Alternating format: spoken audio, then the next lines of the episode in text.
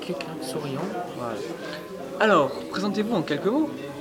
Alors, euh, mon prénom est Philippe. Euh, à cette période-là, j'étais employé postal, dit facteur.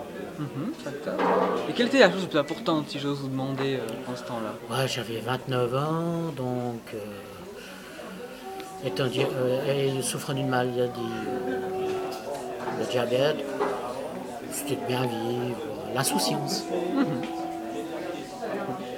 Alors, comment avez-vous appris finalement ce qui s'est passé à Tchernobyl? Euh, ben, du tout par la radio, la TV, les journaux, euh, les médias qui existaient à ce temps-là. Voilà. Tout le monde pas, euh, les, les rondis. Qu'avez-vous pensé à ce moment? Ben, encore une folie humaine, euh, puis on est peut-être un peu dans l'expectative. On savait pas vraiment, oui, on savait ce que c'était la, la radioactivité, puisque la Deuxième Guerre mondiale, Nagasaki, Hiroshima, mais bon, on ne pensait pas que ça pouvait être arrivé euh, Si proche civilement, et pas si proche. Et comment alors, euh, comment vous avez perçu l'arrivée du nuage en Europe? Ben, euh, nous, pas, parce que un nuage radioactif, euh, ça n'arrive pas en sonnant les clochettes et autres.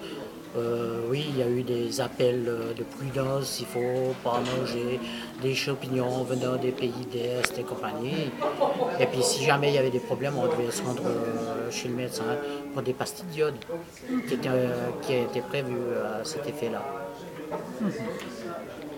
Alors, finalement, quelles sont les leçons qu'on pu- qu'on qu'on tirer de Tchernobyl? Bah, euh, je dirais aucune.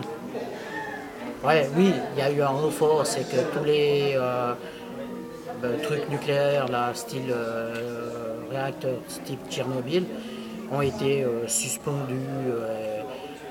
là, ça a aussi coûté très cher à l'Occident parce qu'ils ont dû verser.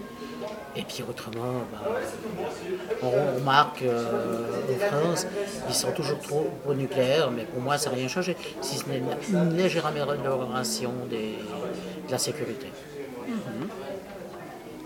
Et est-ce que cet événement a changé quelque chose pour vous? Non, pas vraiment. euh, J'avais d'autres problèmes à ce temps-là, à penser, euh, de par ma maladie, et autres, non, ça n'a pas changé. Je sais que maintenant tout le monde est pour l'abandon du nucléaire, mais voilà, euh, pour le moment, ce qui doit remplacer l'énergie nucléaire, euh, pas très performant.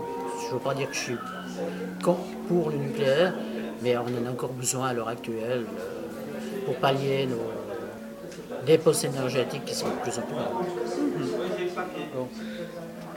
Alors, merci beaucoup. Pas de rien. Et quel était votre